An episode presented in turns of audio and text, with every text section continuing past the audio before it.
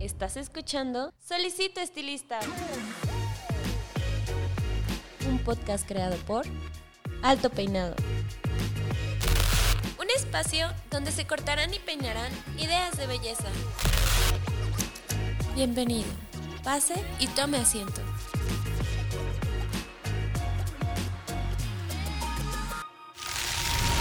Este episodio es patrocinado por Cold Brush, la nueva herramienta de Babyliss Pro para obtener un cabello saludable. Cold Brush hidrata, suaviza y mejora la condición del cabello.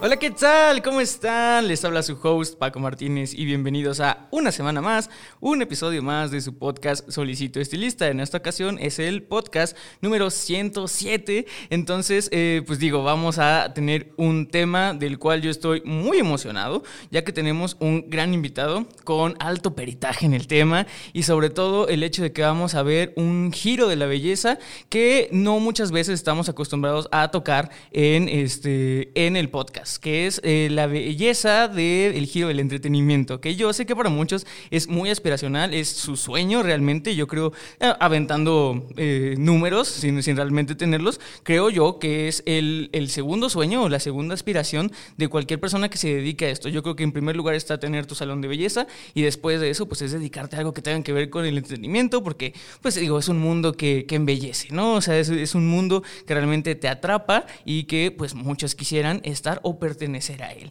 Y pues digo, ya, sin más preámbulos, lo voy a presentar. Si me están viendo en YouTube, ya lo están viendo en toma. Si están en Spotify, pues con ustedes está Andrés Jaramillo. Vamos a darle un fuerte aplauso. Hola Andrés, ¿cómo estás? Hola Paco, buenas tardes. Muy bien, ¿y tú?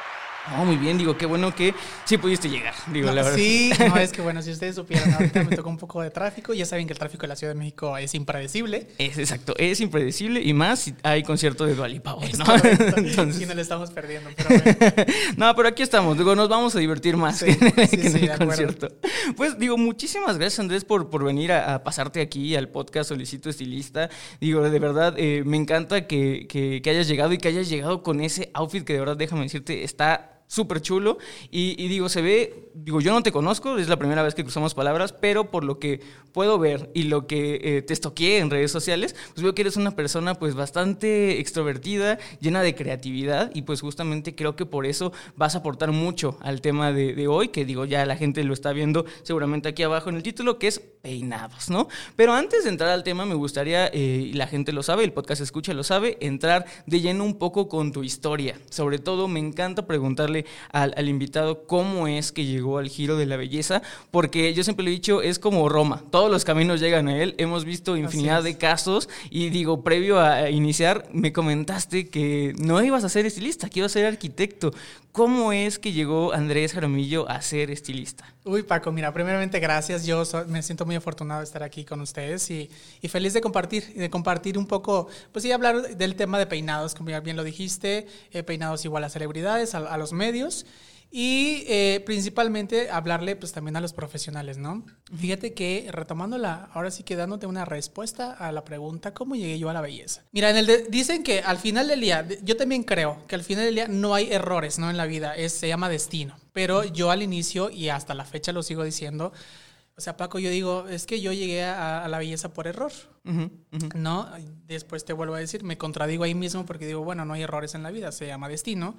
Yo se supone, se supone que yo estudiaría arquitectura. Al final, por, pero yo no, yo no es que yo quisiera arquitectura. A, a mí, este, mi papá me, pues me, me iba, me iba a imponer eh, arquitectura. Uh -huh. No lo tomé mal en ese momento y dije sí, porque sí me gusta. Yo desde siempre, desde siempre he sido, me considero muy creativo. Uh -huh. o sea, muy creativo para todas las manualidades. Desde niño nací con, o crecí más bien con estos... Eh, con, dibujaba, ¿sabes? Dibujaba y pintaba y se me daba natural, nunca tomé clases ni nada. Entonces, en la escuela, cuando iba a la escuela, mi papá, yo creo que él veía que yo me, le dedicaba mucho tiempo a las maquetas y que yo las dejaba. Siempre he sido muy perfeccionista. Entonces, de niño igual me gustaba y siempre yo quería ser siempre el mejor de la clase, yo quería estar en el cuadro de honor y siempre estuve compitiendo por esa parte. Y yo creo que él vio justamente que tenía ese don, ¿no? El, dibujar y demás. Incluso él me llegaba a pedir este, algunos eh, planos, bocetos, se los hacía.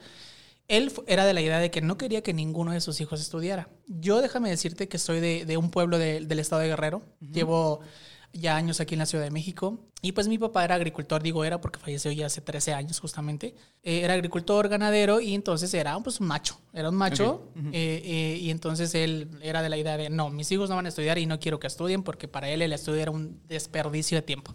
Ok. Total que llega un momento en el que cambia su chip y solo nos dio estudios a los hijos mayores. Yo y tengo una hermana mayor, yo soy el segundo. Y a ella le dio algo de sistemas y a mí me dijo, tú vas a estudiar arquitectura. Y dije, bueno, pues él lo va a pagar. Ok, sí, acepto. ¿no? y te digo, aparte, o sea, traía como esos dotes de, sé que me gustaba el dibujo y demás.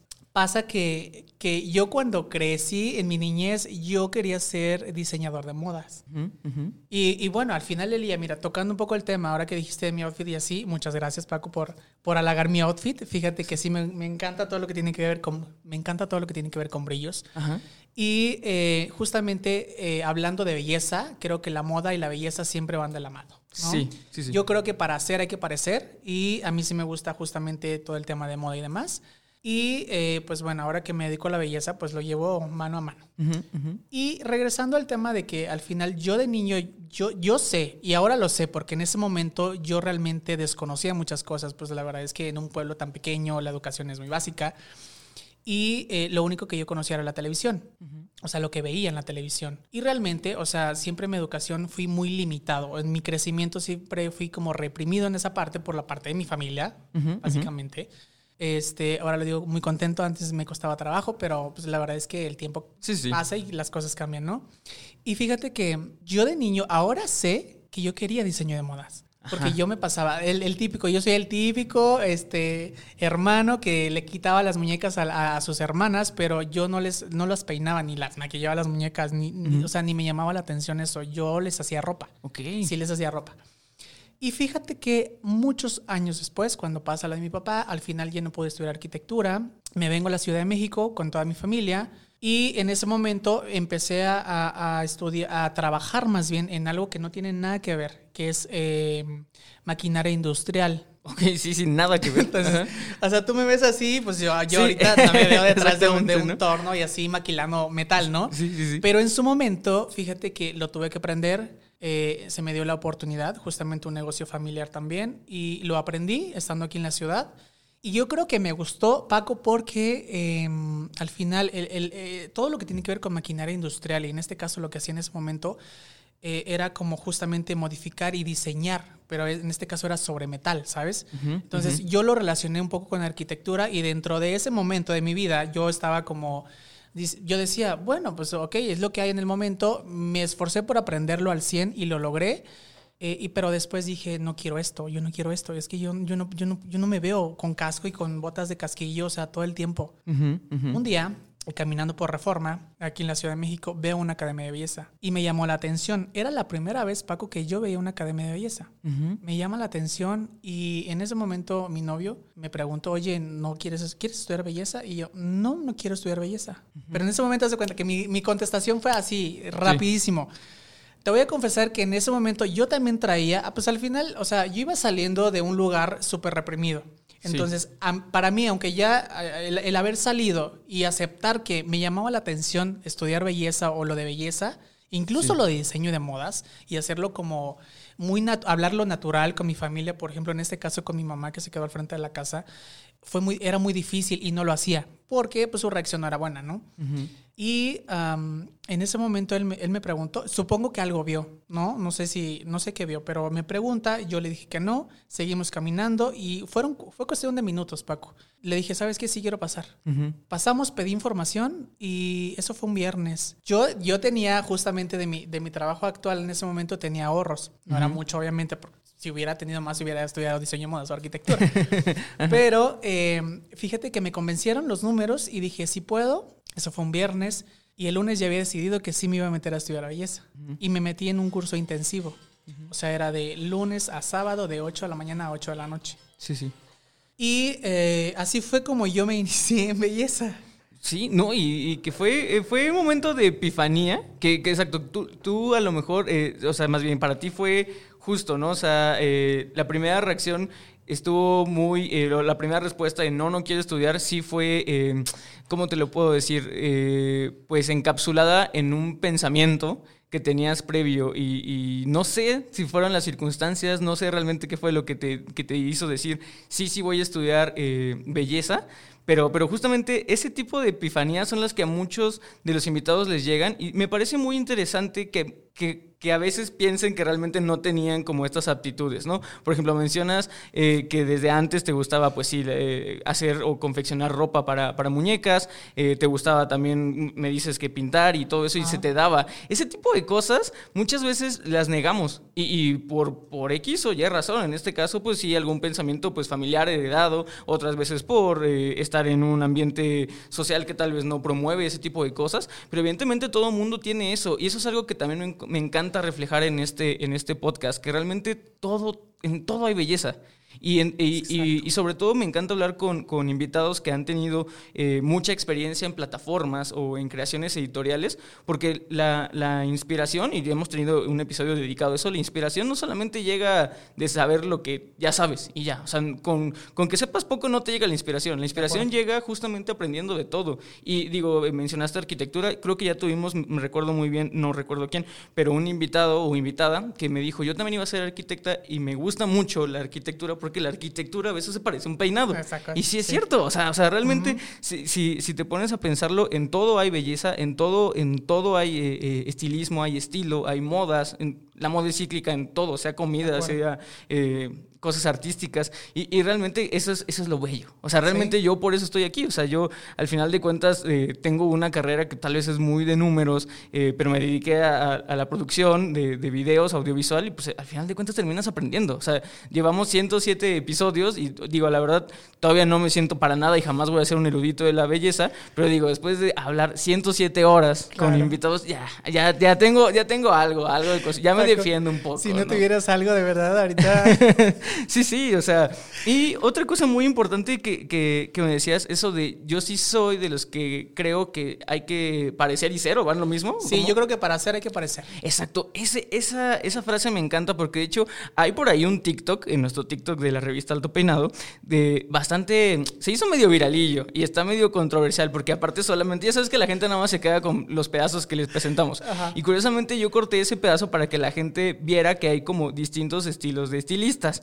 Y me lo súper malentendieron y pues, por ahí está medio controversial, donde yo decía justamente que eh, a mí yo me acuerdo en una pasarela que la persona que estaba eh, al frente dijo, es que saben que muchos estilistas no se ven como estilistas. Y yo dije, claro, sí, es cierto. O sea, y, es raro que, en la profesión pase eso porque, pues digo, yo en otras profesiones también estoy en por la parte musical y todas las personas que se dedican a la parte musical, tú las ves y dices, claro, o sea, este es de disquera o tiene algo que ver con artistas y eso. Y digo, y, claro. y, los peluqueros y los estilistas que tanto presumen de la creatividad y las cosas, no lo reflejan, ¿no? Y por eso yo creo que te chuleé mucho el outfit porque sí reflejas, eh, o sea, si, si, yo te veo, digo, claro, eh, estilista, sí, sí, claro, o sea, por supuesto se ve y, me encanta que, que, lo, que lo prediques y lo practiques. Pues sí, mira, al final del día, mira, no, no sé y no, y no me quiero equivocar y colegas que están viendo esto tampoco se vayan a ofender, yo creo también, a ver, tocaste ahorita un tema importante, muchos de los estilistas, por ejemplo, en México, te hablo específicamente en México, no se ven. ¿Por qué? No sé, y también es cuestión de personalidad y de, de individualismo, ¿no?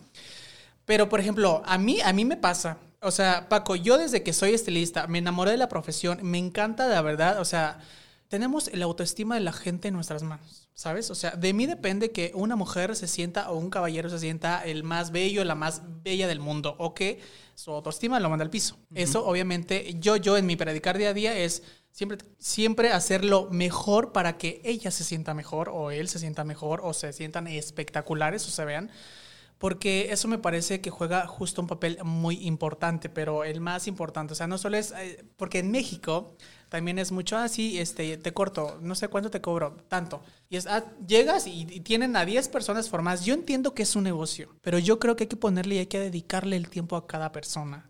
O sea, de verdad, porque si no, entonces no la haces sentir especial, porque entonces solo estás maquilando en lugar de estar realmente creando. Y por eso respeto cada negocio, obviamente, y cada emprendedor y cómo lo hace, pero yo, Andrés Jaramillo, en lo personal, sí me, gusta dedicarle el tiempo, obviamente me gusta proponerles y me gusta también eh, resolver lo más que pueda las dudas de la gente, porque la gente tenemos muchas dudas.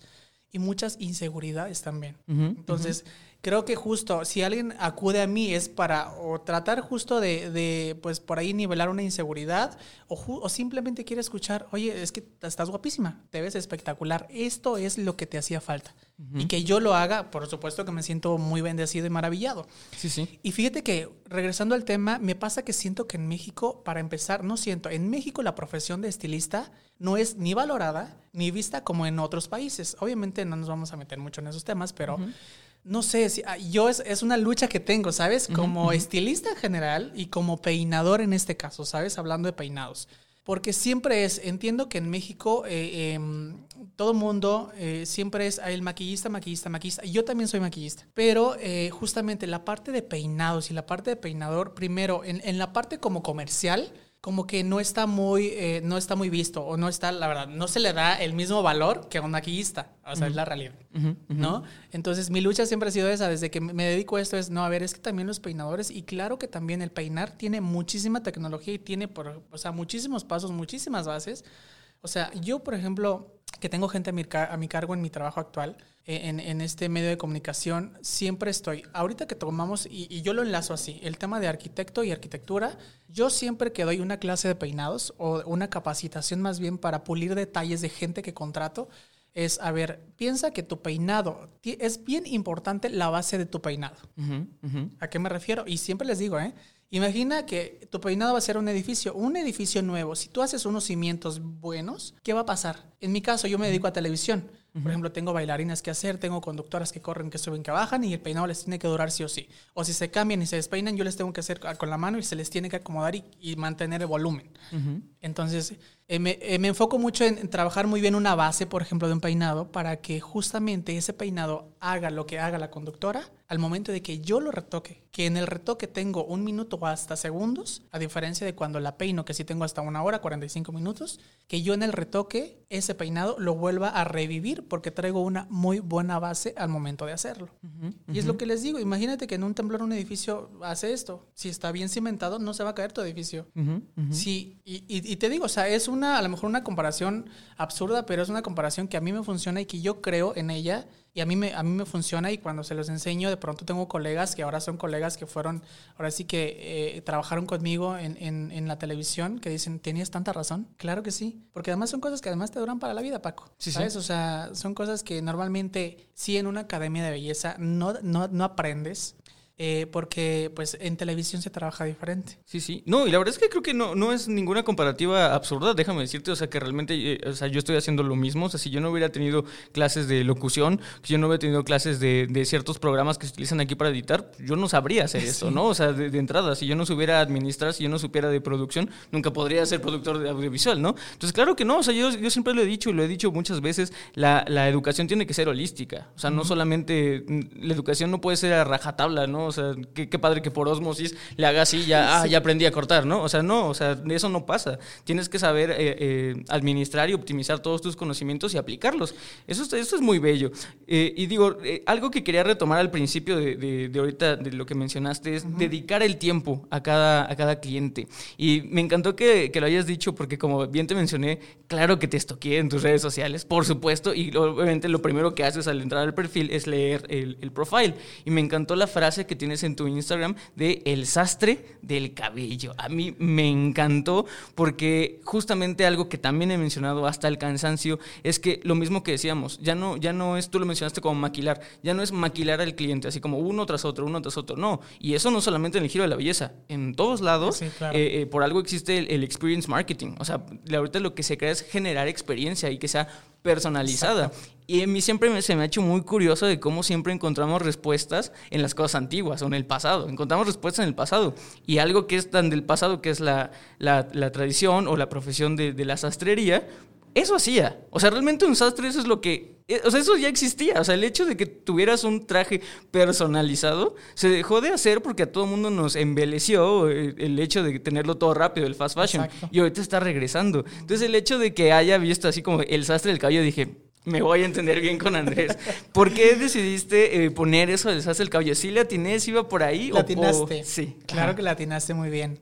Y además porque yo a, a eso que tú acabas de decir, yo le agregué, cuando yo, yo me dediqué más, llevo siete años en, en trabajando en televisión, y estos siete años me he enfocado más únicamente a la parte de cabello.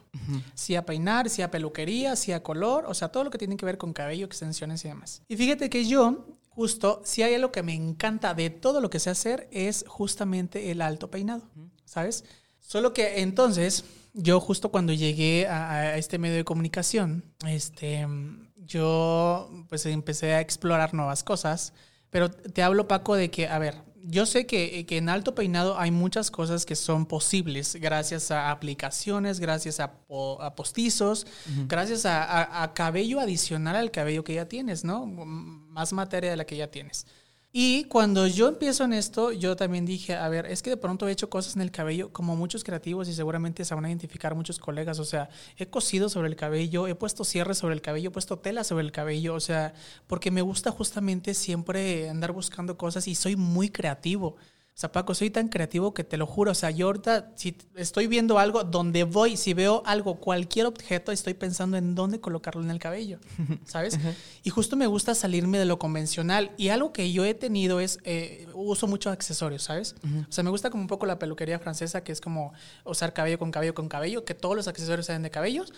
Pero eh, también me gusta y me ha gustado mucho usar aplicaciones. Y en este caso, por ejemplo, también por eso dije, me gusta el término sastre del cabello, me gusta, es un eslogan que me define, eh, porque también justo eh, me he dado cuenta y lo que he querido hacer, mi misión, haz de cuenta, Paco, es justo demostrar a la gente, incluso a otros colegas, que sí se puede hacer algo que tú dices, eso está muy loco. O sea, un día se me ocurrió ponerle una zapatilla a una modelo en la cabeza, pero una zapatilla que salía de una coleta, o sea, y obviamente todo tiene que, todo es imagen, entonces obviamente esa zapatilla debería tener un sentido, debía ser match con el vestuario también, y evidentemente es trabajar una imagen en conjunto, ¿no? Entonces, cuando yo puse la zapatilla en la cabeza fue como de, y justo lo presenté en un programa, porque hay, un, hay una sección, y, y tengo una sección ahí de peinados, y era así como de, es que recuerdo un comentario de alguien de la producción, me dijo, es que tú no tienes temor de Dios o qué. Y yo, pero por, ¿qué hace una zapatilla en la cabeza de la, de la modelo? Y yo, pues es que, perdón, pero es una forma también, y es, y es, es algo que me define. O sea, lo exótico, lo disruptivo también.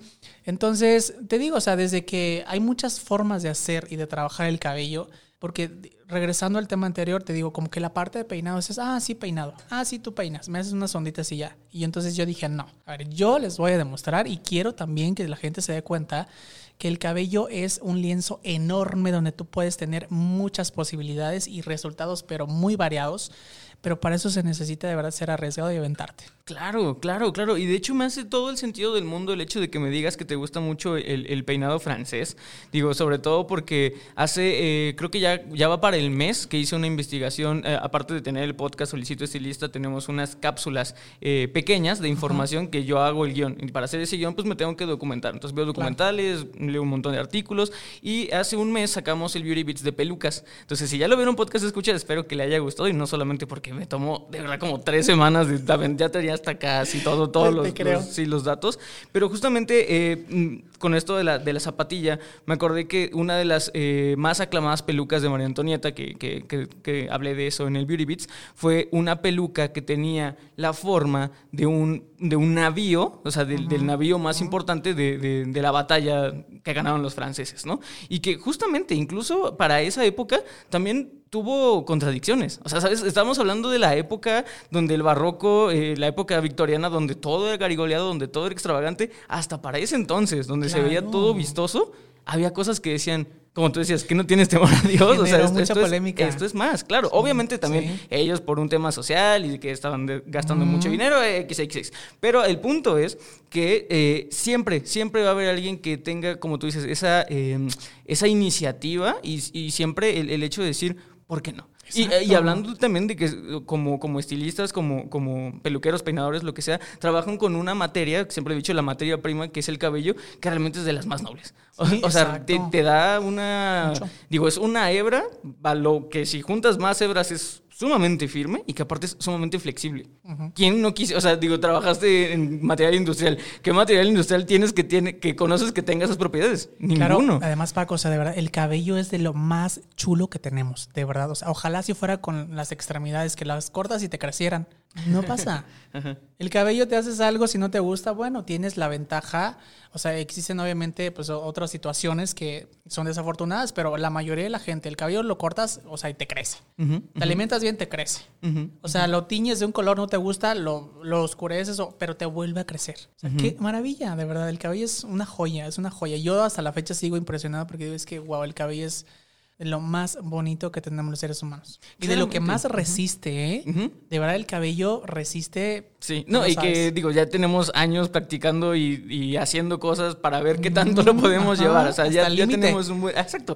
ya tenemos un buen tramo. Y por más que hablemos del límite, creo que tú como artista puedes decir que siempre hay algo más. Siempre o sea, nunca, nunca deja de haber, ¿no? Nunca deja de haber. Exacto. Yo, a mí, yo, de pronto mis, mis niñas, las que trabajan conmigo, es como de porque yo, para empezar, te digo, yo para, para hacer algo, crear algo, necesito escribirlo sobre papel. Porque si no, mi mente está, está, está, está. Y sobre la marcha, te lo juro, estoy, ya defino uno, les digo cómo hacerlo, lo estamos haciendo y sobre la marcha, no, se me ocurre otra cosa. Y em, justamente no hay límites. Y yo creo, a mí me pasa, si mi mente lo piensa de verdad y si lo visualizo, es porque lo puedo crear. Tengo que buscar la manera, me puedo tardar dos horas, tres horas, cinco horas. Buscar a lo mejor otros recursos, quizá un postizo, quizá algo, otra cosa. Y evidentemente, en mi caso, pues necesitamos modelos que también aguanten el, pues ese, tiempo, esa carga y demás, porque también obviamente para ellas es, es mucha carga, ¿no? Pero ah, me he topado con modelos que son bien este, guerreras. Sí, e, ese, ese es un tema que tenemos por ahí pendiente de tocar en el, en el podcast. Se ha tocado muy por encimita, pero de verdad la, la gente que apenas va iniciando, eh, creo que algo, algo que todo el mundo tiene, o todo el mundo tiene por ahí una anécdota con alguna modelo que dijo, no. Es más, nosotros que ni siquiera somos este, peluqueros, estilistas, las veces que hemos hecho o nos hemos aventado como revista Alto Peinado eventos, que fue para, ah. eh, tuvimos un evento de hacer una portada y tuvimos el evento de los 50 años, también tuvimos problemas con modelos. O sea, realmente creo que es algo que si se piensan dedicar a esto, es, estaría padre hablar por ahí de eso, ¿no? regresando, regresando al tema de, los peinados, Andrés, eh, me gustaría saber cómo cambió. Digo, ya hemos hablado de que como artistas, como, como personas que, realmente todo el tiempo están eh, buscando la nueva educación, la nueva inspiración, hemos visto cómo cambia eh, un conocimiento todo tu panorama visual. ¿Cómo fue que pasaste de, simplemente hacer peinados, que me imagino que como todos iniciaste con los peinados convencionales y de repente cambiaste el chip a ahora estoy haciendo peinados para televisión? ¿Y, cómo? Porque también sé que, tienes eh, o eres eh, dueño de, un salón, de un beauty bar, ¿cómo también te deconstruyes, por decirlo así, decir, este peinado sí aplica para televisión, pero ahora tengo a una, vamos a llamarlo, eh, cliente final, ¿no? O sea, una clienta de cualquier persona, ¿no? Del día al día. ¿Cómo haces para justamente hacer tu mindset y cambiarlo de esto va para una productora, esto va para alguien que va al trabajo? ¿Cómo haces eso? Ok, mira, depende de, qué tipo de programa en este caso. Yo te voy a contar. A mí, yo que estudié, eh, primero, mi, ahora sí que tuve educación, digamos, obviamente mi formación más bien para estilista fue en una escuela de belleza, fue con obviamente temario, reglamentos, horarios y demás. Cuando yo llego a televisión, o sea, yo llevaba obviamente esa parte externa, ¿no? Lo que conoce un estilista para el mundo normal, de alguna manera, ¿no? Cuando llego a televisión, ahora te voy a decir que lo que hago en televisión, Paco, me ha funcionado mucho y me ha construido mucho para yo dar un plus o para yo crecer o mejorar la parte de mi salón, la parte de mis clientes finales, ¿no? O las clientas que, pues al final del día son clientas que están ahí y que son mi, mi, mi, cartera.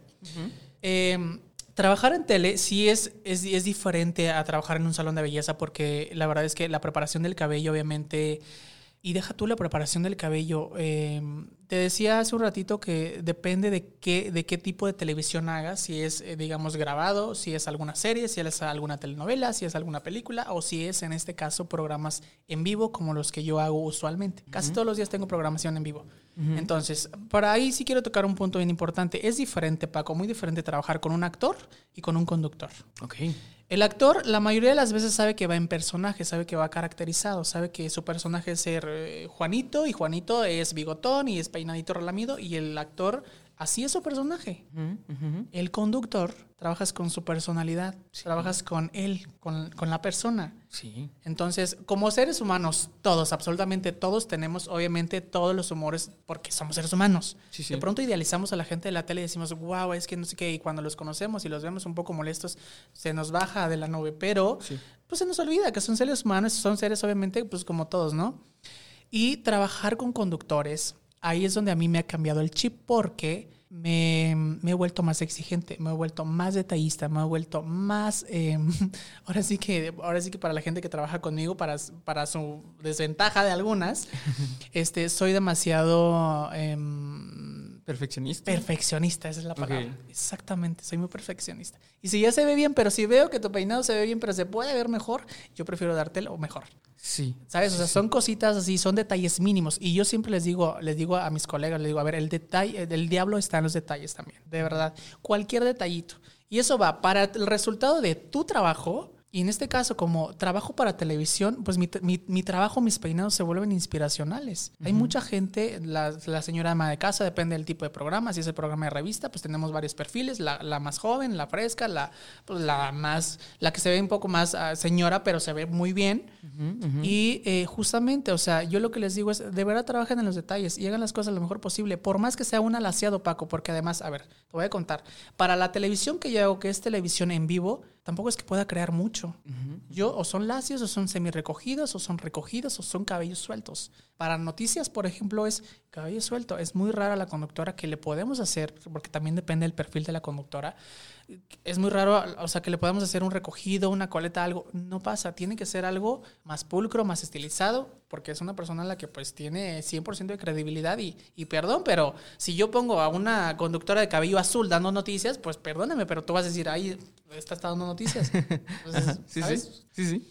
Eh, entonces, eh, justamente, o sea, aunque pareciera que donde estoy, eh, no he podido explorar mucho en, en los vivos, Sí. como esa parte creativa. Más sin embargo, pues al final tenemos los otros realities, pues una academia, una voz, en este caso un quiero cantar, un quiero bailar, donde ahí sí podemos explotar la creatividad al, al máximo.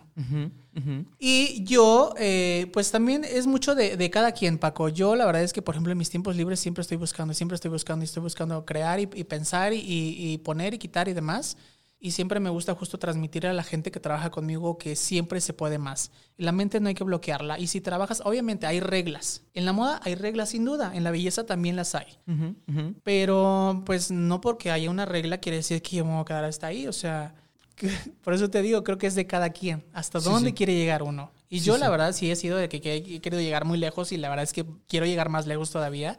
En cuestión de explorar, de no detenerme. Pues al final del día, Paco, el no ya lo tenemos ganado en todos lados, en todas las profesiones. O sea, nacemos con el no. Vamos por el sí, por el sí y por algún tal vez, ¿no? Sí. Y, y justo em, esa parte de televisión sí me ha hecho más perfeccionista, más cuidadoso. Y eso obviamente me ha funcionado. Ahí sí, fíjate que yo sí lo apliqué. A mí me funcionó al revés. Cuando llegué a tele y aprendí todo lo de tele y lo superpulí, eso lo aproveché y lo llevé a mi negocio. ¿Por Ajá. qué? Porque también la televisión, Paco, trabajar en un grabado eh, donde tienen hasta dos horas para maquillar y peinar y caracterizar. Yo tengo, Paco, con los en vivos hasta 15, 20 minutos. A veces hemos sacado a conductoras hasta en 10 minutos. Pero obviamente, o sea, de que te digo, o sea, la base, la pestaña, el secado rápido, ¿no? Algo práctico. Ujú, Pero eso me ha hecho muy veloz. Sí. Es la ventaja de trabajar en televisión en vivo. Sí, sí. De que te vuelves, o sea, el más veloz. Sí, optimizas el tiempo a todo lo que da. Y de, de Exactamente. hecho, o sea, con, con todo lo que me mencionas, Andrés, creo que eh, reafirmas muchos conocimientos que creo que tenía olvidados. O sea, creo que nunca había hecho, eh, y qué, qué padre y qué, qué interesante eso de hacer la distinción entre, entre un actor y, y alguien, una figura pública. Porque eh, sí, yo, el, el- el acercamiento más, eh, el acercamiento más grande que tuve tal vez con el mundo de la farándula en mi área fue, trabajé este, en el montaje de Los Miserables, o sea, trabajé en teatro y justamente, o sea, lo que dices es algo que yo ya sabía, o sea, y que conocí ahí. El teatro es como un relojito perfecto. ¿Por qué? Porque haces lo mismo, lo mismo, los mismos diálogos, las mismas eh, inflaturas de voz, la- todo, todo, todo, el mismo vestuario, todo durante seis meses, todos los días. y, y tiene que ser perfecto, o sea, es un relojito perfecto y no te sales de ahí.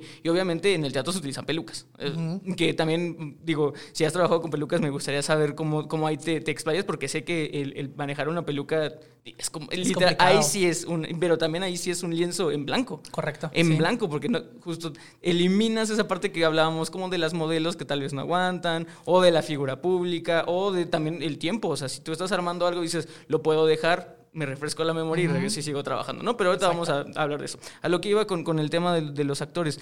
Creo que no había visualizado que justamente el, trabajar con una figura pública como estilista debe ser pesadísimo, porque lo, acabas de mencionar, o sea, realmente no estás, no estás viendo a un personaje, eh, y digo, aunque tal vez ya el hecho de que sea tan repetitivo, que ya tengan una línea, ya lo hace fácil, metas. fácil. No, y aparte, o sea, en, un contexto ya sí se vuelve un personaje, o sea, ya, es parte de su esencia, o sea, ya es una esencia, pero como bien lo decías, mucha gente no conoce el trasfondo, ¿no?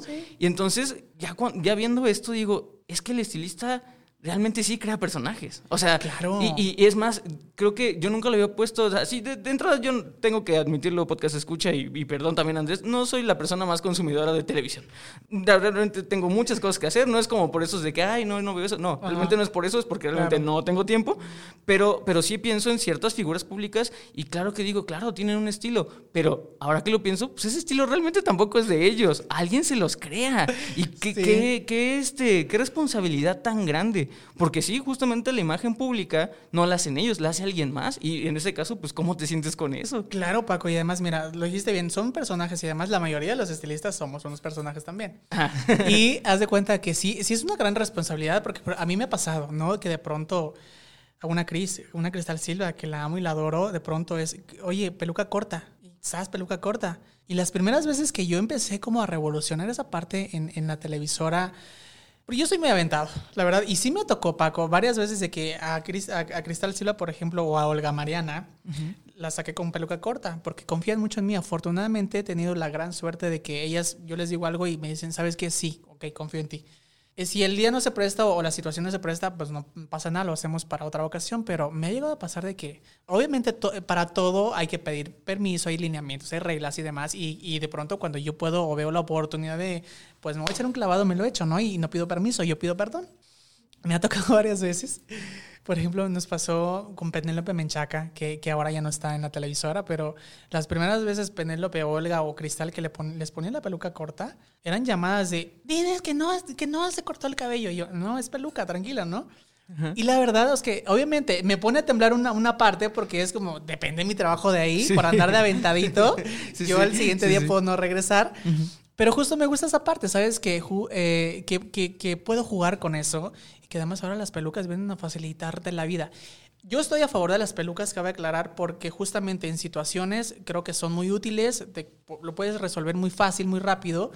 Sin embargo, me pasa con algunas figuras públicas, Paco, digo, es de cada quien, yo es mi opinión personal, me pasa con algunas figuras públicas que ya están muy colocadas, que ahora es tan fácil ponerte una peluca de cualquier color, que entonces ya, ya, ya, no, ya, no, eres, ya no eres el quien eras, ¿no? Ahora pues, ya es como más difícil ubicar porque también yo también crecí con esa, esa, esa imagen de, es que Amanda Miguel es con su cabello ah, así, ¿sabes? Es que eh, fulanita tal es que es rubia y así la conocí y así la quiero ver, porque así que se creó ella, así creció ella, así se llegó a formarse como pues figura importante, ¿no? Dentro de la música, de la actuación, de lo que tú quieras. Y ahora que tenemos tan a la mano las pelucas, de pronto veo una figura súper importante de hace muchos años que tenía una imagen así ya de años. Le veo con pelucas y digo, qué padre, se ve bien, pero a mí en lo personal me pasa que choco justo con esa parte de que ahora pues ya hay tanta peluca, ¿no? Sí, sí, no, y de hecho, o sea, digo, a lo mejor, y qué, insisto, qué bueno que tenemos estas dos perspectivas, porque justamente en el Beauty Beats de pelucas, eh, yo mencionaba que justamente hablé del tema porque me di cuenta de que toda la... Yo soy, yo soy millennial, late millennial, ¿no? O sea, yo tengo 29 años, pero me junto, o, digo, tengo una novia de, de, 25, entonces de ahí sus amigos, y tengo primos de 21, entonces como que tengo mucha noción de lo que la generación Z hace. Y yo siempre lo he dicho, la generación Z está, hijo, o sea, vienen como punta de flecha con un montón de, de, estructuras este, de fashion y de aesthetics, como ellos le dicen. Y algo que me, está, que me está encantando es que justamente encontraron ellos, o sea, como clientes finales, la, la versatilidad de las pelucas. Y yo dije, qué padre, o sea, qué padre justamente porque ellos, ellos o la generación Z tiene mucho esto de la identidad, ¿no? Correcto. Que, que es muy curioso ver como para televisión tienes que formar una identidad y cuando ya tienes una identidad es muy difícil destruirla, ¿no? Como tú dices, hasta tú mismo como estilista chocas y dices, ay, qué raro, como que se siente raro. Pero para ellos, y que aparte están chavitos, es wow, o sea, exacto, o sea, Lo para ellos le estás dando todas las habilidades y todas las herramientas para que ellos construyan su propia identidad, o sea, eso de verdad me parece como un gran salto porque aparte yo en mi mente de administrador dije, claro, ahí está el siguiente paso, o sea, yo, yo lo vi, me acuerdo que eh, hablábamos, este, este programa, el podcast Solicito Estilista, se creó en principios de pandemia y hablaba de cómo tiene que evolucionar el estilista y decir, bueno, pues ahora si ya todo es servicio a domicilio, pues también hay estilistas a domicilio y sí Claro, hubo. sí, no, y sigue habiendo. Y sigue habiendo. Y sigue habiendo. Boca de profeta. Ahora, Claro. no quiero decir, lo escucharon antes aquí, ya saben, posiblemente, y con la compra tan masiva que hay por AliExpress y cosas chinas y eso de, de pelucas, que aparte de calidades y calidades, seguramente va a haber muchos estilistas que ya nada más se dediquen a, me mandas tu peluca, yo te la arreglo y tú lo haces. O sea, lo veo, lo veo, o sea, veo que el negocio de las pelucas sí está funcionando y que Mucho. curiosamente antes era solamente perten o sea, si usabas peluca era porque pertenecías a estas burbujas o estas este de, de Medio, cosas en medio de exacto, entretenimiento, artista. televisión, exacto. Y, Sí, y sí. Es, es curioso, ¿no? Cómo, cómo se maneja la, la moda. Y, y qué bueno que hablamos de este tipo de identidades porque... ¿Quién más que tú para saber que, como decías, el, el pelo o el, el- el cabello y el arreglo del cabello, pues genera Oye, cosas? yo te iba a decir, espérate, ¿cómo que el pelo? Sí, sí, sí, ¿Cómo que perdón.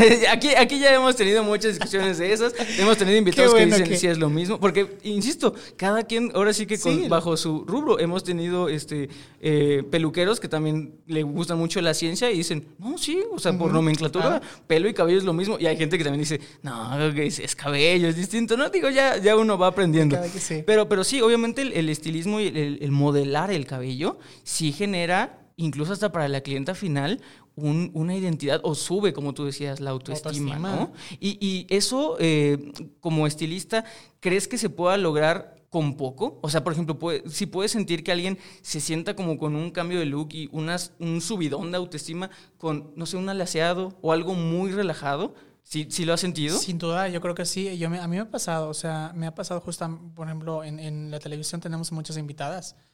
Y, y todo el mundo, a ver, yo como profesional, Paco, yo te puedo decir, ok, yo sé, yo sé, y, y a lo mejor no es poco, es mucho, como quieran, cada quien lo ve como quiera.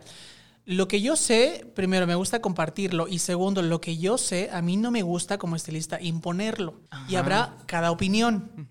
Yo, por ejemplo, lo que yo sé, ok, la clienta llega y de pronto me dice, quiero unas ondas.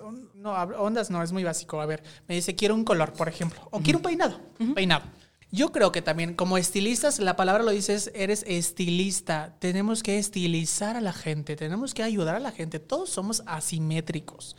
Yo, con el peinado principalmente, con el corte, con los tonos de cabello, lo que tengo que buscar, Andrés, es tratar de equilibrar su rostro. En este caso, obviamente, nos enfocamos en la cara lo mejor posible. Si es una cara, obviamente, todos sabemos, yo, yo creo, Paco, después de tantas emisiones que has tenido, yo creo que ya sabes que el rostro que se considera como el rostro perfecto es el ovalado, ¿no?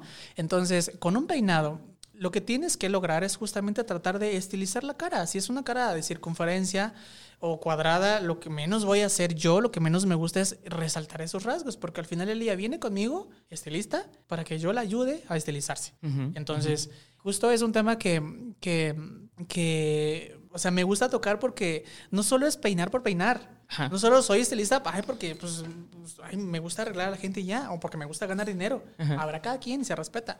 Yo sí, sí me gusta como, por eso es que también te digo, o sea, creo que hay que dedicarle el tiempo a cada persona. Porque Sí. justamente son detallitos que ya como profesional y con la experiencia, pues ya lo identificas rápido. Sí, sí. ¿no? Y entonces ya, ya yo la veo y te veo y digo, bueno, a ti te funcionaría esto, te ayuda, pero no me gusta imponerle, ¿sabes? Porque también creo que hay que respetar la individualidad y la personalidad de cada quien. Ujú, O sea, tú, por ejemplo, Paco, me llegas a los, perdóname, me dijiste tienes 28. 21, ajá, ajá. Tienes 28, no te los quites, ¿eh? este, y ok, tú llegas conmigo y me dices, oye Andrés, es que yo he visto esto, mira, me quiero hacer esto. Ujú. Tú ya vas con esa idea, pero yo te veo y como profesional, la verdad, a lo mejor yo sé que no es lo que mejor te va, pero tú ya traes esa idea. Y dentro Sí. de tu estilo y tu personalidad vas, quieres eso. Sí. O sea, no me gusta, a mí no me gusta decirle, ¿sabes qué? No, porque eso no te va. Es, Sí.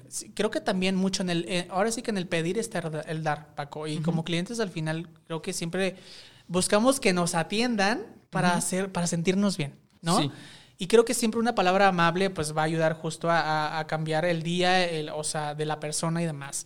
Entonces, a mí no me gusta imponerte, por ejemplo. Yo no te diría, "Mm, sabes que no, para que te voy a hacer esto porque es lo que te va. Sí, sí. Y sin embargo, sé que pasa mucho. Y bueno, cada quien, ¿no? Sí. Pero yo sí soy de la idea de que, a ver, aunque te escucho, dime, Paco, ¿qué quieres? ¿Qué te gusta? Ok, y en base a lo que tú quieres, yo igual puedo arreglar algo para pues, que lo veas, a lo mejor no tal cual como te lo estás imaginando, Ujú. pero sí llevándole un poco a eso, pero metiéndole algo extra o algo que tú no sabías que yo sé Ujú, y que te va a ayudar y que te vas a ver mejor. Entonces, Sí. ver el resultado y, y te hablo, o sea, desde un peinado, o sea, ver que una clienta no se imaginaba que a lo mejor un lacio le quedaba mejor con secadora y no con plancha, porque un lacio, de pronto me dices, quiero, una, quiero un alaciado lacio. Ok, es muy fácil agarrar la plancha y pum, pum, pum, rápido, lo termino en 10, 15 minutos, estás lacia y tú ya me pagas lo que yo te cobro. Sí, sí. Pero no a toda la gente se ve bien con el cabello planchado con plancha. Hay gente que se ve mejor si le trabajas un poco de volumen y al final queda lacio también. Sí, sí. Entonces ahí hay gente que dice, pero es que el alaciado con plancha no queda igual con secadora. Créeme, Paco, yo lo he, o sea, lo he visto. Sí, sí. Si te lo haces bien un alaciado con secadora, claro que te da el mismo resultado que una plancha. O sea, y sobre todo, enfocándonos obviamente más de medios a puntas, que es donde quieres el terminado de las puntas perfectas, súper lisitas. Ujú. Y hay clientes que sí es como de, ay, es que no me imaginé que con la secadora pues me fuera a ver así, sí me gusta. Sí. Porque también, o sea, sale- sacarla como de baba, como de recién cubetazo de agua, pues digo, pues no sí. siempre es lo mejor para todas, ¿no? Claro, oye, digo, qué, qué interesante que tocas ese tema. Creo que no lo había pensado, ni siquiera lo tenía anotado, pero es, es bueno que lo hayas sacado el tema como de, de las herramientas. Sí. Porque justamente el área de trabajo es muy distinto, obviamente, cuando estás en tu beauty bar que cuando estás en televisión y que, por ejemplo, me imagino que has tenido llamados en locación, o sea, lo que Ajá. llamamos fuera de, de, de- Del de set, cabina, del de- set, ajá, o foro, sea, ajá. en un jardín X. ¿Cómo, ¿Cómo lo has manejado o, o, exacto, cuál es tu kit casi casi de viaje o necesario que tengas que llevar, así sea en tu beauty bar, así sea en un set o así te tengas que ir hasta la montaña? Fíjate que ahí en ese caso eh, casi siempre se comparte el mismo kit. O sea, Ajá. si es en mi beauty bar, si es en, en- en la televisora o si es en una locación, siempre andamos cargando nuestro kit. O sea, y obviamente el kit básico es la secadora, una extensión eléctrica, no se nos puede, no se nos puede olvidar por nada del mundo. Ajá. eh, la plancha, alguna tenaza. Eh, ahora, hablando de herramientas, o sea, antes, por ejemplo, en cuestión de las ondas, y hay gente que lo sigue haciendo, yo lo sigo haciendo todavía, depende de qué necesidad o de qué clima tengo más bien, de qué ambiente. Eh, por ejemplo, antes las ondas se hacían únicamente con plancha, ahora ya hay cuatro tenazas de diferentes medidas que te lo facilitan, lo hacen más rápido. Eh, obviamente solo hay que cuidar la temperatura, pero ahora creo que justamente en la cuestión de herramientas ya tenemos muchas más posibilidades. Muchas más posibilidades que te ayudan a dejar el resultado igual o incluso quizá como se usa actualmente, que es ya más fresco, más natural, más, pues más jovial, ya no tanto los bucles de, de telenovela de hace muchos años que en su momento se utilizaron y estuvieron de moda. Pero ahora también ya todo es en base a la naturalidad, o sea, que se vea, pues de que me- yo me lo hice, ¿no? Que la cliente se lo hizo. Entonces, eh, mi kit, por ejemplo, te digo, para televisión es el mismo. Es normalmente, obviamente, eh, en el caso de televisión, si sé que voy a la locación, a un jardín, y voy a arreglar a cinco actores o actrices o cinco invitados que van a estar dentro de la, de la, de la toma, pues obviamente tratamos de llevarnos lo necesario sin tener que cargar todo, ¿sabes? Y me refiero a hilos eléctricos necesarios, la plancha, la secadora, la tenaza, la extensión eléctrica, y en este caso de estilizado, quizá tus gotas, tu, tu spray y tu peine de cola mariposas, ¿no? O sea, no tanto, si en el kit de televisión donde estoy en un lugar fijo, tengo, eh, por ponerte un número, 30... 30 productos, pues para la locación, si lo puedo reducir a 10, a 15, a la mitad, pues lo hago Sí. si lo permiten, ¿no? Y en el caso del salón, pues pasa exactamente lo mismo. Que en el salón, pues hay menos bronca, porque en el salón, por ejemplo, en mi beauty bar, obviamente, pues ya tengo, pues todo se queda fijo, nunca lo muevo, Paco. Entonces ahí puedo tener 100 cosas si quiero. Puedo utilizar, pues lo que se necesite, ¿no? Pero sí cambia un poco en cada, ahora sí que en cada lugar. eh, si lo puedes, eh, pre- o sea, si, si es predecible y lo puedes como modificar el kit, obviamente pues lo reduces porque entre menos cargues mejor, porque también, o sea, nosotros trabajamos parados todo el tiempo, Ujú, andamos parados y siempre andamos cargando cosas. Ahora ya con las maletas de rueda, obviamente que es una maravilla, ¿no? Pero por ejemplo, en, en la televisión pues no puedo tener maleta de ruedas porque entre que corro un foro o algo, también necesito lo que me vuelva más práctico y más ágil. Sí, sí. Si en un foro, por ejemplo, el peinado de la conductora se le volteó o hubo una onda que no se le marcó bien y estando a cuadro se le ve más lacio un lado que el otro, si yo voy corriendo con mi maleta, con mi carrito muy nice, pues me va a quitar tiempo. Entonces, o me llevo la maleta, la, la, tenaza en la mano, o me llevo la maleta de mano, que es mucho más fácil, la llego y la verdad es que son maletas de uso rudo. También eso es importante. Normalmente todos los estilistas tenemos equipo de uso rudo. Porque pues lo, de pronto llegas, lo avientas en el piso, en el caso del foro, pues lo, lo aviento donde puedo, saco rápido para resolverlo. Pero sí cambia un poco el kit. Sí. No, y digo, esta, esta pregunta realmente la, la hice con, con, con, el afán de que, insisto, eh, yo toda la, la conversación que tengo con, con, mi invitado o mi invitada siempre es eh, pensando en que yo no sé el podcast escucha que me esté escuchando. Tengo dueños de salones, tengo personas que apenas están empezando, estudiantes, eh, colaboradores, y pues, en este caso la pregunta la hice porque justamente creo que es muy fácil transportar el hecho de un, un, un peluquero o un estilista móvil a, por ejemplo, gente que se dedica a peinados de boda. Claro. Y, y también, por ejemplo, ejemplo, algo que mencionaste eh, de, de, que no sabes de que, de que la estructura de tu, de tu peinado tiene que ser la, la, correcta por si va a haber, no sé, una escena donde la, la actriz corre o salta o ya sabes que le empujan del carro, ya, ya, saben cómo son las telenovelas. Pero pues digo, también, o sea, no muy alejados, si hay peinados que, por ejemplo, si es un peinado para boda, y te lo digo, insisto, cada quien habla de lo que sabe, ¿no? Sí. Yo estoy ahorita planeando mi boda. Y hace poco... Sí. Mira, para que el podcast platicamos si quieres. Y, y, y justamente algo que me dijo, que me dijo mi novia fue, oye, está de moda los bailes entre parejas. Y casi como, yo no bailo nada, ¿no? Pero a ella le encanta bailar. Y, dije, y le dije, Miriam. No puedes no bailar sí, Y le dije, y le dije, Miriam, pero ¿y el peinado? Y me dijo, no, así dura. Y yo, bueno, sí es cierto. O sea, ¿cuál es la diferencia entre, o sea, si, si te contratan para un peinado de, de novia, pues digo, obviamente el, el, estilista debe decir, ya ahorita ya no es como que, ay, y voy a estar así en, en la mesa. No, va a haber. Novia, exacto, sí. va a haber fiesta. Es un pachangón. Obviamente va a haber movimiento. Entonces, eh, creo que, que, que, este tipo de cosas, como bien decías, sí ayuda. O sea, todo ese tipo de skills, de esas habilidades que vas ganando por eh, otro tipo de, de, trabajos que hagas, claro que lo puedes transportar. Y eso es, a eso es a lo que quería llegar. Quiero que el podcast escuche entienda que no todo se aprende, como bien decías, en las academias. El mismo trabajo, la misma práctica te va dando y eso Ajá. lo puedes transportar. Entonces, sí, sí. Na, nada de lo que te pase, como tú decías y como empezamos, nada es error. Si la regaste en algún punto, bueno, ¿cómo lo puedes hacer para que funcione? Uh -huh. Y ya que lo sabes, verlo como una herramienta para que en todo quede. Y como, y como bien decías, ahorita lo que está de moda son los peinados eh, muy naturales. Messi, los peinados. Los Messi, peinados sí. Pero sí o no, y dime, porque esto lo he tenido, esa plática la he tenido con varios invitados, si o no son los más difíciles de lograr. Sí. Y te lo voy a decir tan sencillo, ustedes, sí. sobre todo están viendo el, el programa en YouTube, el peinado que trae Andrés. Él llegó diciendo, no, es que está muy Messi. Les puedo asegurar que se tardó horas. Bueno, seguramente como ya tienes pericia, minutos. Pero lograr eso, o sea, si yo hago eso, es, es imposible. Y, y, mucha gente diría, es Messi, pero no. O sea, si lo ves, todo está... Hay gente que nos va a estar viendo Paco va a decir, eso no puede ser un peinador. No, o sea, no está ni peinado. seguro, seguro. Pero mira, como dicen en inglés, haters gonna hate. O sea, siempre va a haber alguien que se fija. Exacto. Pero realmente, como, como bien decías, y creo que pasa en todos los giros. O sea, yo lo veo del área de música. Hay música que solamente se aprecia por músicos. Y, y no está diseñada para, para el consumo normal. Claro. Y hay estilos que solamente están diseñados para estilistas. Uh -huh. Y hay arte que solamente es para artistas. Claro. Y todo el mundo siempre va a ver a, a quien le, le, habla en su gremio, ¿no? Y en este caso, digo, como veo que tú eres una persona tan creativa, estoy seguro que las personas creativas van a hacer mucho match contigo. Sí, yo creo que sí, porque ahora sí que, mira, yo siempre he dicho, de verdad, lo más, lo despeinado justo lleva una muy buena base de preparación. Sí. Sobre todo, Paco, para que no se vea despeinado de que, o sea, el hecho, a ver, el término de que se vea que me que levante así, ah, perdón, tampoco se quieren ver así, porque si les digo cómo se levantan, la, muchas no se van a querer ver así, ¿no? Uh -huh. Sin embargo, justo sí lleva un, un, un buen, para mí, para mí como profesional, este, y justo enfocado a la educación, sí creo que lleva justo una preparación bastante importante. Y, y esto es en cuestión de técnica. O sea, para mí, a ver, Paco, yo como, como Andrés, hay mucha gente que se acerca a mí y me dice, oye, recomiéndame una escuela de belleza porque quiero estudiar, quiero ser como tú. Y, y les agradezco mucho, de verdad, unos mensajes tan bonitos.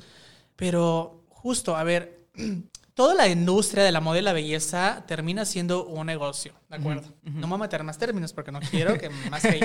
uh -huh. Pero eh, al final, algo en la educación y sobre todo en México, eh, que, que, yo recomiendo y que me gusta es que busquen o que obtengan algo que sea teórico, técnico, práctico. Creo que sí es importante. Mira, Paco, a ver, hay, hay estilistas y hay colegas, así como en toda la industria de la moda y la belleza, que nace con eso, porque también hay que nacer con esto. Porque hay gente, yo di, eh, di clases en una academia de belleza también y te lo juro, o sea, había niñas que me decían, es que yo quiero hacerlo, yo quiero hacerlo, pero no se les daba. Y gente que dice, es que yo vine porque mis papás me mandaron y les salía perfecto todo, pero no, no, eran lo que, no era lo que ellas querían. Entonces, para esto también yo creo que sí hay que nacer con esto, hay que nacer con el feeling, con el don, con, sí, con la sensibilidad. Entonces, justo, o sea, ahorita que dijiste, seguramente va a haber muchos colegas que se identifiquen y qué bueno, va a haber muchos tantos que no, porque hay gente que se dedica a producir y a, a producir y a producir y a producir. Y está bien, porque eso también es, es comercial. Eh, pero eh, ahora sí que los que vemos esto también como arte, ya sabes que lo adornamos y decimos, wow, ojalá los demás lo admiren como yo y lo vean con los ojos que yo lo veo. Este, seguro hay muchos, ¿no? Habemos muchos. Y yo soy de esos, de los que digo, sí, me, encan- me encanta hacer un lacio, hacer un, un peinado para boda, un social. Pero me encanta también, o sea, ser yo, o sea, poder crear y poder experimentar y desbordar como toda esa creatividad y, sacar todo esto de la mente que, que de pronto traemos y plasmarlo en una revista o en páginas, por ejemplo, como Alto Peinado, que tiene cosas maravillosas y que son cosas que platicábamos antes de entrar a- a- al podcast. O sea, hay cosas que solo son para admirarse, para admirarse, no para llevarse a la calle, ¿no? Este, y sí, eh, al final, pues está en cada quien, ¿no? Pues hacia dónde quiere ir. Sí, y digo, qué bueno que tocas ese tema. Yo creo que con ese tema ya se nos está acabando el tiempo y me, me encantaría cerrar, porque aparte creo que ya pasamos por los tres, eh, tres stages o tres categorías donde se podrían desarrollar tu creatividad y, y de, de los peinados. Y sobre todo creo que en las últimas dos que he visto está muy capado, diría yo, eh, o, o muy, este, pues sí, en- en- encapsulado por, por ejemplo, si es para la televisión, como bien decías, tienes un lineamiento. Afortunadamente te han tocado actrices y actores que te dan un poco más de libertad, pero obviamente siempre cuidando su identidad, ¿no? Sí, y además todo debe estar justificado, Paco. Yo creo que para lo que hagamos, la rama a donde quieras ir, tiene que estar justificado y obviamente pues sustentado, ¿no? No también no Exactamente. es como hacerlo por hacer. Sí, y, y, por ejemplo, el la otra categoría que yo diría sería como la del cliente final y también ahí eh, estás yo creo que hasta más capado en el sentido de que tienes que, como, como bien dices, en el rostro de la modelo, eh, bueno, en el rostro de la cliente, eh, en qué es lo que le va y así, ¿no? Pero creo que hay una categoría donde yo creo que ahí sí puedes eh, realmente explayar toda tu, todo tu glamour, toda tu creatividad, toda tu, tu identidad y es justamente en la creación de colecciones que veo que sí tienes y que veo en tu, en tu Instagram que están y de verdad los invito a seguir el Instagram de Gracias. Andrés, ¿no? Eh, hablemos de eso ya por- para cerrar, porque ahí como yo bien decía, ahí es lienzo abierto. Me encantaría saber cómo es el proceso de creación, cómo es eh, el, el hecho de voy a, voy a hacer, porque de entrada muchas personas no hacen colecciones y no saben la oportunidad tan grande, y, y siempre lo hemos dicho aquí en Alto Penado, la oportunidad tan grande que es hacer colecciones. Queden o no en una editorial, ya no es necesario. y se los dice desde alguien que, que trabaja para una revista. Ya también con, con mucho, eh, las redes sociales también te ayudan. Y seguramente si una colección empezaste y la hiciste bien, al final va a terminar en una editorial. Claro, y al final, mira, el, y el que termine en una editorial, en una revista, claro que es un sueño, yo creo que todos los colegas o muchos colegas tenemos, y, y claro que qué bonito, qué chingón que tu trabajo esté en una revista y que más gente lo pueda ver y que lo puedas compartir, ¿no? Y para mí el hacer una colección, Paco, es justamente no reprimirme, ¿sabes? Y por ejemplo, ahorita que tocaste el tema, tengo en mente un- unas cosas y además, a ver, hablando de colecciones, y quiero tocar esto porque sí es bien importante. Yo creo que las personas que nos dedicamos a la misma profesión, sea la profesión que sea, y en mi caso muy personal, a los estilistas de México y de otro lado del mundo, creo, te lo juro, yo lo he visto, o sea, y, me consta, o sea, llegamos a tener, como nos dedicamos a lo mismo, yo creo que nacimos con el feeling y demás, llegamos a tener ideas similares. Y eso es de verdad, es, me parece increíble. Así como dicen que tenemos siete personas o que tenemos este, siete gemelos y demás en el mundo, yo creo que la gente que nos dedicamos a esto, a crear, tenemos ideas muy similares. Te lo juro de verdad. o sea, y a mí me ha pasado. Entonces, yo a raíz de que me llegué a topar con algunas situaciones, he dicho, si se me ocurre, lo tengo que sacar, porque si no, entonces alguien más lo va a sacar. Y claro que pasa. Como Michael Jackson y Exacto. Prince. ¿Te sabes esa historia? Eh, digo, sí, la voy a contar aquí rapidísimo, pero de verdad es bellísimo. Sí. Y hace poco lo estábamos hablando. Estaba, eh, hay una historia muy famosa de Michael Jackson donde llama a su productor a las 3 de la mañana y, o sea, del otro así, ya sabes, ¿qué onda, Michael? O sea, ¿qué me estás llamando? Loco. Vete Ajá. al estudio porque se me acaba de ocurrir una canción y dice, no, ¿no puedes esperar mañana? No, porque Prince la va a grabar. O sea, él soñó que Prince, eh, él y Prince estaban viéndola al mismo tiempo y dijeron, no, ahorita me tengo que parar y hacerlo. Y pasa. Yo, Sí por pasa. ejemplo, del lado de, de- de- yo estoy en una agencia musical trabajando. En el lado de agencias pasa mucho que hay, eh, hay campañas, son similares y mucha gente dice, me la, me la robaste. Sí. ¿No? O sea, es que realmente, tú, como dices, si trabajas en el mismo medio, seguro, seguro, o sea, seguro nadie está inventando el hilo negro. No, y, hay- y obviamente vivimos en una, en una mente colmena, casi, casi. Obviamente va a pensar. Y, y qué bueno que también te des cuenta de eso, porque sí, mucha gente se tiene que dar cuenta de que si algo piensan, sácalo. Sí, exacto. Sácalo. Y entonces, o sea, regresando un poco al tema, Paco, pues sí, el hacer una colección para mí, y ahorita tengo unas en mente, por ejemplo, que quiero sacar justo. Y por ejemplo, a ver, yo que, eh, que trato de subir mucho contenido a redes, justo digo, los voy a sacar para mis redes, ¿no? Y yo, o sea, te- eh, voy a crear el concepto y lo voy a sacar, lo voy a justificar. Creo que es eso, para mí es eso, es justamente el, es porque soy como una, una olla express, yo creo que todos los creativos lo somos, ¿no? De pronto en algún momento, a mí me pasa que se me ocurre algo, lo anoto, porque es una idea que en el momento, te lo juro, o sea, me conozco, después ya no me acuerdo. Entonces lo anoto y para mí es eso, es justo, es expresarte, obviamente, es eh, en este caso liberarme eh, y justo pues crear algo que, que no sé si, si en otras mentes, o sea, sea posible, pero pues en el momento lo estoy pensando y para mí es justamente eso, es, es como esa parte soñadora que, que lo, que lo- lo puedo plasmar, ¿sabes? Porque realmente creo que justo el hecho de hacer una colección es un sueño que se tiene antes y algo que piensas y algo que trabajas y de momento tienes una idea, una, una lucecita por ahí. Obviamente, si me siento y ya empiezo a trabajar más en base a esa pequeña idea, pues se vuelve una ideota, ¿no? y, y plasmarlo es justamente el decir, wow, o sea, es que son mis, mis, mis capacidades, ¿no? O sea, el decir, es que sí lo puedo hacer, es que lo pensé y lo tengo ahora aquí. Y para mí, para mí, me da mucha satisfacción, porque justamente, te digo, es una forma como de, pues, de expresión, eh, eh, no solo creación. Entonces, para mí es maravilloso, porque además justo creo que ayudas a que otra gente, que a lo mejor, pues, no le pasaba por la idea eso que está viendo, pues diga, ah, ching, pues claro, es que sí, es que es posible, es que claro que se puede, y es que qué padre, y es que, ¿sabes? Entonces, para mí es eso, es eh, justo, pues, decirle al mundo, ¿sabes qué? Es que no, no, no hay límites, o sea, se puede, todo lo Todo que tu puede. mente piense y- e, imagine, se puede crear. Sí. Con, eh, digamos, menos recursos, más recursos, eh, en este caso con mayor, menor esfuerzo, pero siempre se puede. Sí, sí, wow, qué padre. Y de hecho creo que creo que ese, ese eh, yo esto- siempre pienso los títulos antes o después, algo que sea catchy, pero creo que me gusta, me gusta mucho que para eh, no lo voy a estructurar después, pero ahorita lo estoy pensando, me gusta eso de que para el peinado y para la expresión no, no hay límite. No, Es- es me gusta no. ese título para que quede, ¿te parece? Sí, me parece. Ah, perfecto. Y digo, pues ya con eso, ya ce- cerramos esta, esta plática tan bonita que hemos tenido. Muchísimas gracias, Andrés, por estar aquí.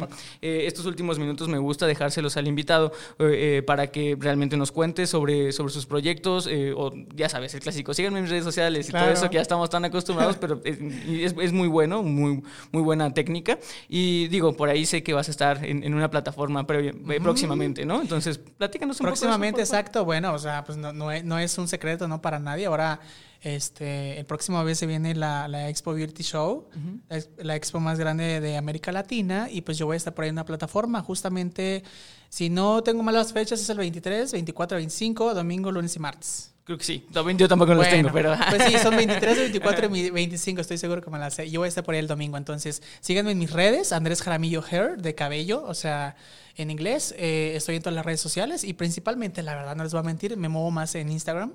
Estoy ahí por- queriéndole agarrar la onda al TikTok, pero Sí. pues no se me da la verdad. y- Gran plataforma que TikTok. ¿eh? Sí, sí, sí, o sea, entonces pues, voy a tratar de meterme más por ahí, pero ahorita sobre todo en Insta y pues ahí subo todo, o sea, para que también se vayan enterando las fechas y pues demás proyectos que, que, que vengan. Yo la verdad es que estoy muy contento donde estoy actualmente.